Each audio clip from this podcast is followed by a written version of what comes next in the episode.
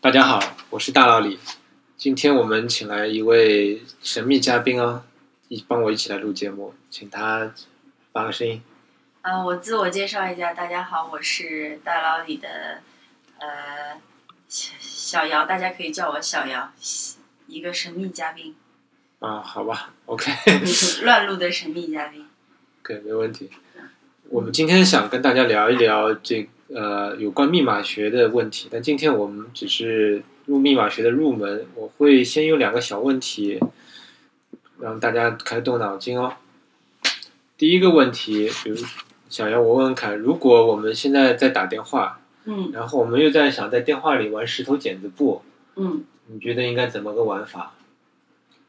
嗯，如果排除掉嗯不可以视频聊天的话，呃，只能通过电话来聊的话，那我最先想到的是。呃，我们在同一个约定、同一个时间点，同时说出我们要出的这个石头，或者是剪刀，或者是布，然后请第三方监听，看我们谁赢。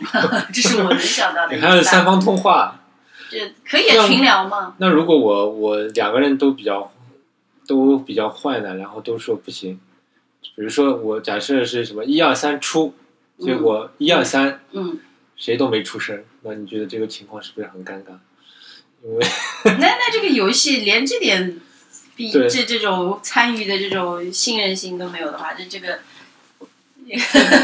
这是人性问题，那这不我是数学问题了我呀。我如果我告诉你有一个方法，就是能够很公平的玩，而嗯且是大家都没有任何争议的达到在电话里玩石头剪子布，嗯，你想不想听一下这个方法？啊，你可以说一下。啊，我来说，这个方法很简单，就是我们先假设石头剪子布，我用三个数字代替，嗯是零一二。嗯然后假设我跟你在打电话，然后我要跟你玩儿，然后我说嗯好，我现在出了，我出的是零一二里面哪一个呢？我出的是我妈妈的身份证最后一位数嗯除以三的余数。嗯，好了，我已经出好了，然后呢而且我我可以我出好了，而且我可以在事后嗯，马上把我妈妈的身份证复印件 传，发张微信给你。但是你现在必须先告诉我你出什么，你可以直接告诉我石头剪子布。就在你发给我你妈妈这个身份证的同时，我必须把这个不东西不用给你同时，这个妙方法妙在哪里？因为我我我们我已经出好了，而且我不需要同时。哎，可是我可是不对啊！你如就是说，如果我知道你妈妈的这个这个号码 了，我自己把这个数学题给解出来了，那我告诉一个那我比你大的数字，那我不就赢了吧？ 那肯定得是你，你先告诉我你你这个计算的公式是什么，然后我把我的告诉你，然后你你这个公式的必要条件就是你妈妈身份证这个事儿啊后发给我，这样才有。是我当然我能这么说，我是肯定知道你短时间内是不知道我妈妈身份证的最后一位啊就是数，嗯所以我也得要求你嗯迅速的告诉我你想出什么，我不能嗯说你隔一天再告诉我，那我不保证这一天会找我妈妈联系一下，说请你借用一下身份证，嗯那就我我就泄密了， 对不对？对，所以我必须说我已经出好了，而且我可以用事后用我妈妈的身份证做一个保证，但是你必须很快的告诉我你想出什么。嗯，这个方法是不是很完美的解决了相对相对于公正，相对公正？对，相对于公其正实，如果我觉得用我妈妈身份证不安全的话，其实我还可以说，比如说用，比如说去年的今天上证指数的啊，这个指数，然后但是你也得马上告诉我，因为我不排除你马上上个勾勾。 Google 去搜对，把这个对指数搜出来，对不对？对所以这个方法是很多的，这可以应用在哪里呢？这应用的方法很多啊，比如说我跟你，呃、要拍一个东西，对我们两个人，一个人买一个卖吧，但是我们都不想先先开价买。我想买东西，但我说你先出个价。嗯嗯，如果说你你是卖东西的，我你说也也让买家先出价，那嗯双方都很尴尬。你也不能说啊一二三同时出价，这就是一个很典型的应用啊。我们生活中可能有经常会有这种情况，就是我们要交换交换一个信息，嗯但是我们又不想先透露出这个信息，因为我们怕对方拿到这个信息之后，他修改我的修改我出出出信息的那个内容了。嗯所以这个这种方法就是不是就是它的应用呢？就比较公正。比较公正。嗯对，其实你仔细考虑一下，这个东方法的用处还是相当多的。嗯，我们现在聊另外一个问题啊，也是一个很有意思的问题啊。我现在问问看，你有没有兴趣知道你们部门的平均工资呢？想知道啊，这涉及到年终奖嘛，对不对？那但是你们肯定没有人愿意直接把自己的工资公开出来，对不对？那肯定啊，这是隐私问题，这每个人都不能问。是。嗯，那我们有没有一个方法能够知道部门的平均工资，然后又 不又不告诉任何人我自己的工资数额呢？你想不想知道这个方 法？跑去问财务是吧？好 像但财务肯定他有啊、是手，不能不能说，他有这个守则的，对不对对？我是财务，我也不敢说呀，对就吧刨？去所有这一系列的假设，对对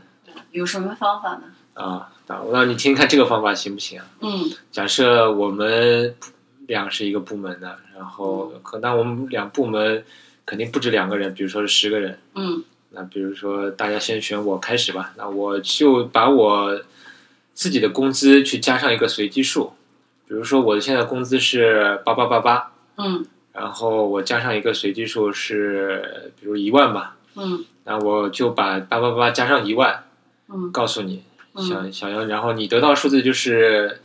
一八八八。嗯，但这个数字我可以告诉你，不是我的工资哦，对只是我的工资加上了一个随机数得到一八八八。嗯，所以你还是不知道我的工资。第二个人是不知道第一个人加的随机数是几的。当然，这个数字嗯对我来说太重要了。嗯嗯对，是然后小姚，你得到了这个数字之后，你可以把你你自己的工资再加上一八八八，嗯告诉下一个人。嗯你是不是觉得这样？你你应该没有心理障碍吧？因为你把你的工资加上去，你可以跟下一个人说，这个数字是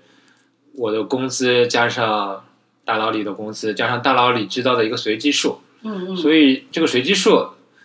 没有人知，只有大佬里知道。嗯所以大佬里的工资别人也不知道，所以你把你的工资加上这个大佬里的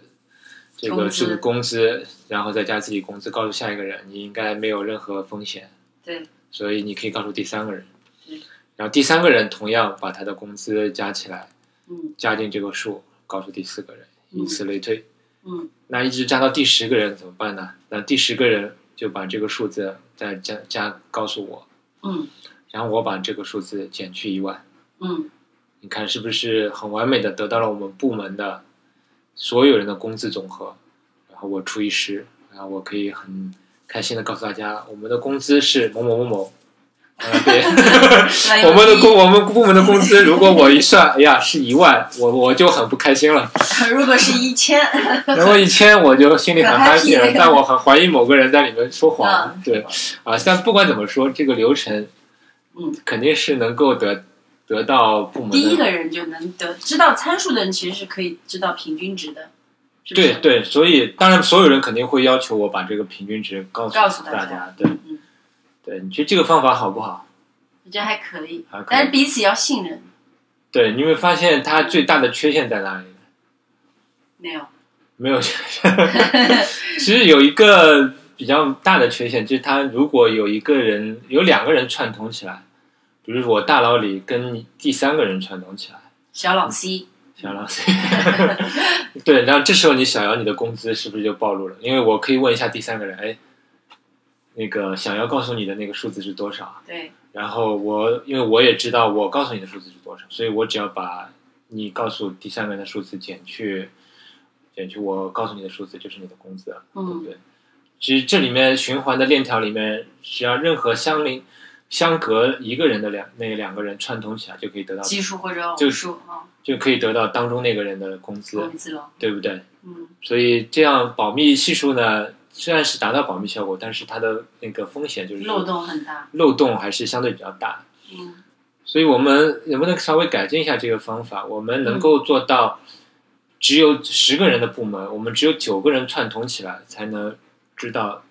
同样知道平均工资的前提下，嗯，只有九个人串通起来才能把另外一个人的工资推算出来，那个人是经理吗？那就就不需要串通啊了。啊， 而且我们知道这这个方这种串通其实是，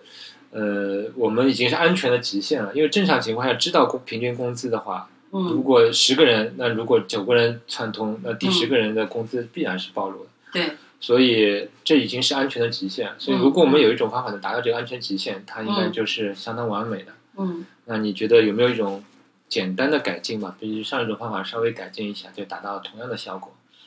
我还没有想到，没有是有想什么到办法吗？啊、有一个相当简单的改进哦，嗯比如说我每个人这个方法其实操作起来比前一个方法你会发现更简单。嗯每个人把自己的工资拆成十个数字，十个数字加起来是你的工资。嗯，这十个数字可以是有正有负，哪怕是零，你有一个数字是它的总和是我的真实工资。总和的值是你的真实工资，对。然后这个十个数字的组组合是任选的，随便但你是加当中是加还是减是也是是任选的，也是无限，可以有正数，可以有负数，是有正有负是最、最最好的一个办法。嗯然后我们有什么有个妙招？什么妙招？十个人，十个人，每个人手上有十个数字，嗯，然后你就把一个手上一个数字给另其他人，嗯那么这样每个人都交换完之后，每个人手上还是十个数字，嗯，然后你就把十个数字加起来。然后呢？加完之后，哦，很好，十个人召集在一起开会，大家把手里手里的数字加起来的总和告诉大家吧，都摊牌吧。嗯，你觉得这样摊牌有风险吗？应该没有吧？因为没有风险，因为摊牌，我我手上的十个只报了其十中个数字其实是来自于十个人对，所以我摊牌我完全没有风险，我摊牌了。嗯十个人就可以公开的告诉其他人我手上数字多少，然后我们再总加一下，大家在所有人的见证之下总加一下除以十，就能得到平均工资。怎么样？有没有跃跃欲试的想 法？当然，一定不能让你们经理知道你们在搞这个，对不对？可以试图可以试试试着搞看一下。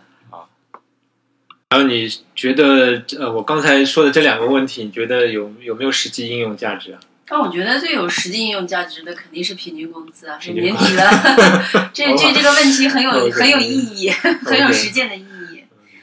但我其实想说的是，其实这两个问题呢，跟这个密码学是非常相关的。虽然这两个方法都，你有没有发现都有一些加密、加密的一些思想在里面，对不对？嗯而且还提供了一个就是，呃，得到交换信息，但却却不泄露信息的，交换一些有真正想交换信息，但于此过程当中又不暴露信息的这样一个过程。嗯哼这个过这种方法方式，其实在现在我们互互联网时代是非常有用的。嗯这很多情况下，因为像我们访问网站，比如说你去登录一个网络银行，嗯你你其实就是要跟这个银行要交交换很多信息，银行要知道你是这个账户是是是你的啊是你的，对。另外一方面，你也要相信这个你访问的确实是个是个银行。是个银这个银行的网站，对不对？嗯你比如说，如果有有一个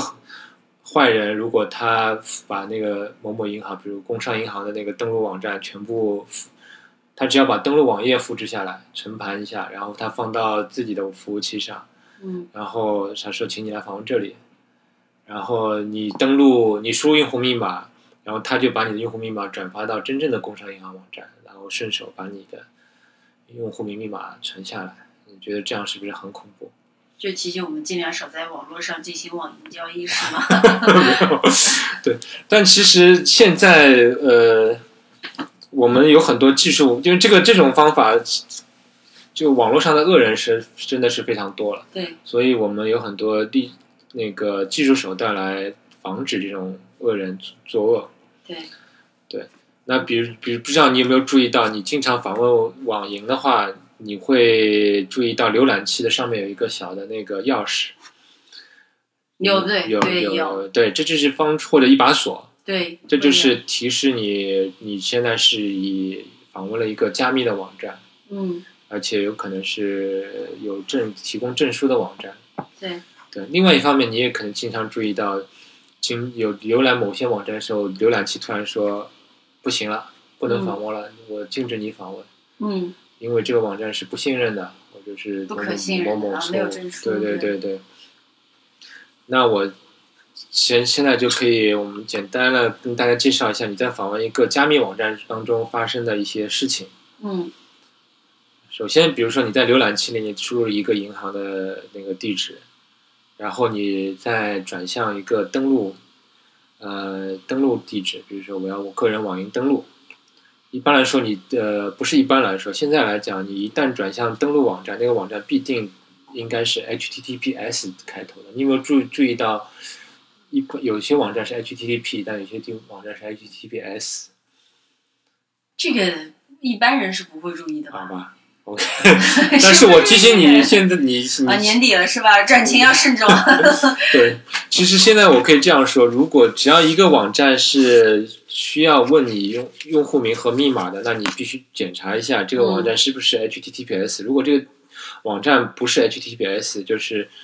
呃，这个 S 其实就是英文的 security 的缩写啊。嗯嗯如果它没有这个 S，那你就不要访问这个网站，因为这个网站肯定嗯是不安全的，因为是表示 HTTPS，这样才是最安全的。这是安全。这个 S 就表示你跟这个网站通信的时候是加，至少是加密的。嗯嗯，懂了。对但其实你访问一个网银，光加密是不够的了。嗯因为我刚才就说了，如那个骗子网站也可以给你加密。对吧嗯所以我们来看看有哪些技术手段防止骗子得逞吧。其实嗯现在，呃，互联网发展这么多年，很多对，尤技其是年底，对大家互相 转账，这个很是很的很有是的实际意义。对对。那我们在打开一个网银登录网页的时候呢，这个打开一个 HTTPS 网页的时候，准确来说，嗯你的浏览器就会问问这个网站你是谁？你能证明你是谁吗？然后这个网站呢就会说有，我有一份证书，我可以证明我是谁。那这个浏览器就会看这个证书上的内容。浏览器首先会看证书上的名字对得上吗？比如说你打开一个网站是工商银行网站，那它应该是 icbc 点 com 点 cn 这种。嗯那个证书里面同样会必须要含有一个域名的信息。嗯如果证书里的域名跟这个你访问的网站对不上，那你浏览器肯定会跳出来，浏览器说不行，你访问的那个证书与这个域名对不上。所以一般来说，你看到这种情况，你就要担心是不是访问到钓鱼网站。嗯所以这是浏览器检查第一步。那证书上还有第二个信息叫有效期，证书都都不是永久的，对，所以你也可可可能碰碰到过，就是说浏览器蹦出来说不行，这个网站的证书过期了。嗯一般来说，正常的网站它到到点的话，到证书到期前，它应该去去那个重新申请新的证书的。嗯这是第二步检查。然后第三步，这个浏览器还会检查说证书的签发机构是谁，就所谓的 issuer，有嗯谁来发行这样证书？因因为理论上讲，每个人都可以自己申请证书。嗯。啊，这当个然每个人都可以是。我个人，我人个人都能自己产生证书，嗯然后我也可以对我的证书进行签名。啊，就其实个人很多网站是这样做的，哦所以你这时候浏览器也会看，哎，你这个证书的签发机构是谁？如果呃你是自签名的，浏览器很可能也会跳出来就说不行，你的证书发行者 issuer 是 self sign 的，就是自签名的。还有一种是说 unknown，是我不认识的签发机构。嗯那浏览器到底信任哪些签发机构呢？其实你是可以到每个人的浏览器里面有一个安全选项去看的嗯但任何一个主流浏览器可能都有几十个那个他信任的签发机构，这些签发机构都是世界上一些主流呃大的公司吧，嗯有些是安全公司，有些是政府机构，像在中国就是 CNIC，然后国外比如说谷歌啊、Visa，啊还有很多安全公司的证书。这些证书就称为所谓根证书吧，因为这些证书通过这些证书可以再签发出很多其他其他域名的证书，所以你也听得出来，这些证书是相当重要，也是相当呃值钱的，因为你去向这些机构申请证书的话，就是说，比如要我付费吗？当然付钱钱付费还相当，这个可以说是无一本万利。嗯所以这你也可以想象，为什么那么多公司都想自己出浏览器嘛？因为自己出浏览器，我可以把自己公司的证书作为一个被信任的那哦个签发机构，哦然后懂了懂了我就可以收钱了，对吧？就对，你可以问我，是问问我来要证书了，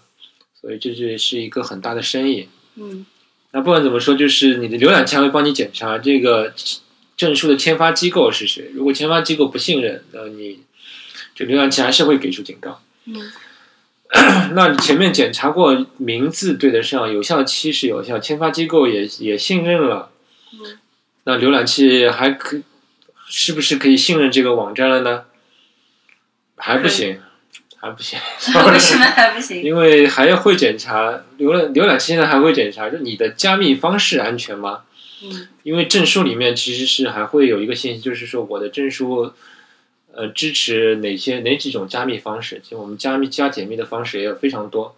像这我们就涉及到密码学了吗？当然是叫密码学啊。嗯你比如说，如果我们加密的方式就像前面玩石头剪子布那样，那你肯定认为还是不安全啊，对吧？嗯对对，所以还会检查。现在特别是现在那个黑客的技术越来越强，黑客的那个破译的手段。破译的手段，它能动用的资源也越来越强，嗯所以有些老的加密的方法就会慢慢淘汰，嗯新的加密方法会出来。嗯所以浏览器在更新的时候，它也会说我会淘汰一批老的加密方法。嗯但如果你的流、你的网站、你的证书只支持老的加密方法，那么他会拒绝拒绝这种证书。哦，他会拒绝新的。对，他。会跟你说你的证书不支持我的嗯那我加们密。要浏览器实时更新吗？还是用呃，这是网这是网站的开发者要更新，哦，对我们网站本开身用户是没有办用户法操作的是，嗯，用户是没有用用不着太在意这个事情。 OK，对好，最后这一步达成之后，那才开始真正的我们可以交换信息了。就前面其实只是用，只是服务器在证明我是谁，你可以相信我嗯嗯啊。浏览器经过那么多检查，终于可以相信这个网站是他所声称的那个网站。然后呢，就是后面就是涉及到一个密码学的一个最基本的加密方法，就是非非对称密钥的那个加密，就是有公钥、私钥这些东西。就是说我先今天我们只是密码学入门嘛，所以我可以简简嗯只是简单解释一下。对就接下来就比如说服务器会说，我们先交换一下公钥，公所谓公钥就是可以公开的密钥了，就是这个你可以放心的公开。但是每个公钥还有一个配对的私钥，其实它的原理就是说，用公钥可以去加密信息，嗯然后用私钥才可以解密信息。但是你你的私钥就是绝对保密的，你的公钥是可以随便公开出来，但是你的私钥一定要保护好。嗯嗯那刚才这个网站访问的过程中中就会产生，就是说我们交换一下公钥，然后我们就交换一下公钥，然后那个网站是会说我有一个新的那个密钥给你，这个密钥就是用来我们后续这次绘画当中用来通信的密钥了。然后我客户呃，就浏览器拿到这个新的密钥，说我我能解密了，然后我把这个新的密钥用你的公钥加密，然后你解密试试看。然后服务器说，嗯，我也解密了，那我们已经达成了一个协议，啊、最终那么我们就可以开始说话了。其实这个过程就是所谓的叫握手过程，就是两个人像握手认识一下，我们先握握手，认识 How are you 之类的，我们交换一下名片，然后呢？然后交换一下密钥，交换一下我们将来将怎么说话，用什么加密的方法说话，嗯哼，所以就是经过一系列这样的过程，我们才真正才开始可以跟网站，那这交个互跟数学里面的关系是什么？比如说我们嗯一二三四，我我们的公钥，比如说你是嗯 A B C，嗯我是 C B A，嗯我们交换了一下，我然后你我我要再给你一个新的密码，比如说叫嗯一一三一，嗯，啊你这个问这个问题稍微有点深，我可以简单解释。公钥就是说我的，你有一个新的密码，但是你的新的密码是先用我的公钥加密告诉我，哦对，然后我我只有我的私钥能看到这个密码，哦哦，对，所以这是排除了第三方来看吗？，对，这是排除法，这 OK 就是非对称加密的一个 OK 很很大的特点。嗯 OK，好，那我们今天最入后门一的个入 门基本上就是给大家思考吧。前面这些思考题，不知道大家有没有兴趣？最后我们出一道相当有意思的问题啊，就、嗯就两个富二代如果嗯碰到一起，然后谁都不服气，谁都觉得自己比对方有钱，嗯但又不想告诉对方我自己具体有多少钱，嗯，那怎么办？那你有没有一个方法能让他们相互比出谁更有钱？然后又 然后又不告诉对方我有多少钱，我当时想的方法就是先问他你姓什么，这怎么问？你说你归姓，你要姓王我就知道你大概有多少，你要姓马我也知道你大概有多少。如果两个都姓马的，就比较难办。 啊，那哦但是我们不涉及到这么巨富的情况，嗯对吧？嗯就普通的两普个有普钱通两个人，人吧？嗯，要追求一个妹子，对怎么怎么豆腐啊？对，嗯，普通人能想到就是问，是是所有的所有所有的问题都不能问吗？涉及到私人，就是说两个人可以相互交流信息，但有一些是所有但信是息都能问吗？所有所有信息都能问，但是我两个人一旦认为我回答的问题会暴露我的钱，钱，我我就就可以我就不回答，我这个这个这方法跳过就这方法就进行不下去。嗯哼， 有没有好的方法？然后我想到刚才那个方法被否定了， 好吧，是你当然有一种方法是什么？用电脑程两个人说我们我们先有有一个网站，就简单比较两个数字大小的，然后每个人用两台电脑，我在这边输入，那你在那边输入，嗯，比一下，你就这样行。如果是你是这个说数字有意义吗？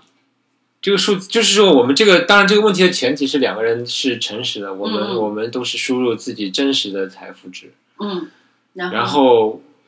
我让你在电脑上输入你的真实的财富，然后我也在我电脑这边输入，然后我们说我们有一个网站可以，给我们请了一个开发程序的人，然后帮我们比较一下，嗯或者请了一个就也不用开发程序，我就请了第三方一个人看一下我们两个人输的数字是谁高谁低，你觉得你愿意参与这个比较吗？如果我是有钱人，对，不愿意啊，为什么？ 这太容易暴露我的我钱多钱少了 呀，对，是的，因为这第三个人没有秘密。对，第三个人，嗯，第三个人到底你信任不信任他，对你也不知道，对不对对是以前以前有第一，我记得第一次有人问我这个问题，我是说我就找一个要判死刑的人，枪决前 问他一下。啊，枪决前我把我的那个数字告诉他，然后那个人也把数字告诉他，然后告诉完之后让他告诉我们一下谁钱多，然后把他枪毙了。当然这个方法听了太这是有多有钱啊？就怕成这样，对肯定是信是比尔盖茨，怕成这个样子。对，但即使这样，我们有时候也不太相信，万一这对，个死这个死刑犯是有家人，死刑犯想想我我马上要死了，我也无所谓。我说啊，你原来你有这点钱，你有这点钱，那就对那就对你对，你也没办保法险玩不下去。嗯对，但其实这个问题，确我可以告诉大家，确实是有这么一个解决方案，能够完美的比出嗯两个人的钱的多少，怎么而且比呢并不泄泄露两个人的钱的任何信息。嗯这个泄露不泄露任何信息是非常强强的信息。就任何信息是指，比如说，我是我假设我有一万块，如果我比下来我的钱比你少，嗯那你的你所我并不能知道你的钱是十万以内对，或者是十万到一百万，我不知道。不知道就是你的钱实际是一从一万零一以上的任何一个数字，对我都是等一样概率的，嗯就是这是最完美的。就是说我并不哪怕是知道你钱的范围，我也不知道。否则否否则的话，有一种很简单的方法，假设我们比完，我已经知道啊，我先问你，你的钱大概是十万到一百万之间吗？嗯然后你说你是，那我一想我的钱是低于十万，这种比法当然也能比出来，而且我也不知道你钱的确切数字，但其实你暴露了一定的信息，对对不对？对那个 range 暴露对了嗯对，这个范围出来了。我说的这个比较比较的结果呢，就是要达到没有任何的泄露，除了我能知道多和少嗯多和少，我并不能知知道其他的任何信息。嗯其实这个在密码学里有一个呃术语叫零知识，嗯 zero knowledge，就是我们交换了信交换了信息，但是这信息之外的，呃，就是得到了一定的结果，但结果之外的信息是没有任何泄露的，所以这就是双方得到的知识是零，所以才叫零知识。然后这个问题呢，其实也有一个很著名的代号叫姚氏，哎，正好跟你姓 氏姓氏有所以今一天样，是对，特所别以来宾特嗯特别来宾了。嗯这个问题其实叫姚氏百万富翁问题。嗯嗯这是一个呃华裔的科学家叫姚七智，是一个计算机科学家，在一九八零年代提出的一个问题，嗯就是两个百万富翁要比一下谁谁钱钱多钱少，嗯然后又不泄露任何信息，然后他就写了一篇论文，就是完美的解决了这个问题。怎么解决呢？啊，我今天就不说了，哦，卖个关子是吧？卖个关子吧。当然，这个解决需要很多很多数学和密码学的知识。嗯。对，而且我可以告就姚呃姚期智凭这凭借其这这个结论，就这个论文后面还得获得了图灵奖。知道什么是图灵奖吗？不知道。图灵奖就是 计算机学界的那个诺贝尔最高诺贝尔奖的最高最高的那个等级的奖了。嗯对，所以大家有兴趣可以谷歌一下姚氏百万富翁问题。如果不谷不谷歌，他自己你想自出来了，己 这个是不是比他更厉害？对我上次网站谷歌了一下，有人有这样一个解决方案，蛮搞笑的，就是、嗯就是说一个人两个百万富翁，然后把自己的那个呃钱转换成酸碱度，你知道什么是酸碱度吗？化嗯学，pH 值 pH 值，一个人就是。你的钱越多，你就把你自己调调一个液体，调一定量的液体，你的酸性越大。啊，这个方法也不错啊。 然后你的钱越多，你就把碱性调的越大，然后把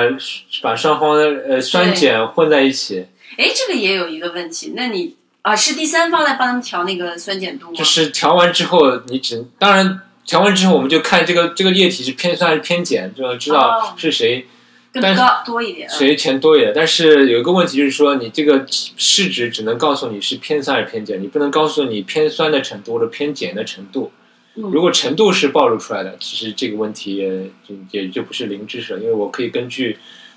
根据我的那个酸碱度来推算你需要多大的酸。我如果是出酸，你是出碱的，那我如果结果是偏碱，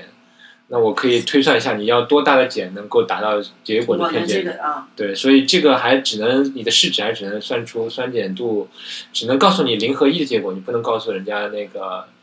成就是定量的那个结果。嗯，对，所以这个方法蛮搞笑的。是我还想脑子里还构思过一些其他搞笑方法，但我今天就就不说了吧。我也希望大家能开动脑筋，集反思馈广益，对评论我一下， 把你的方法告诉我们。告诉我们。对，好，今天节目就到这里，好，谢谢大家谢谢收大家听，拜拜。拜拜。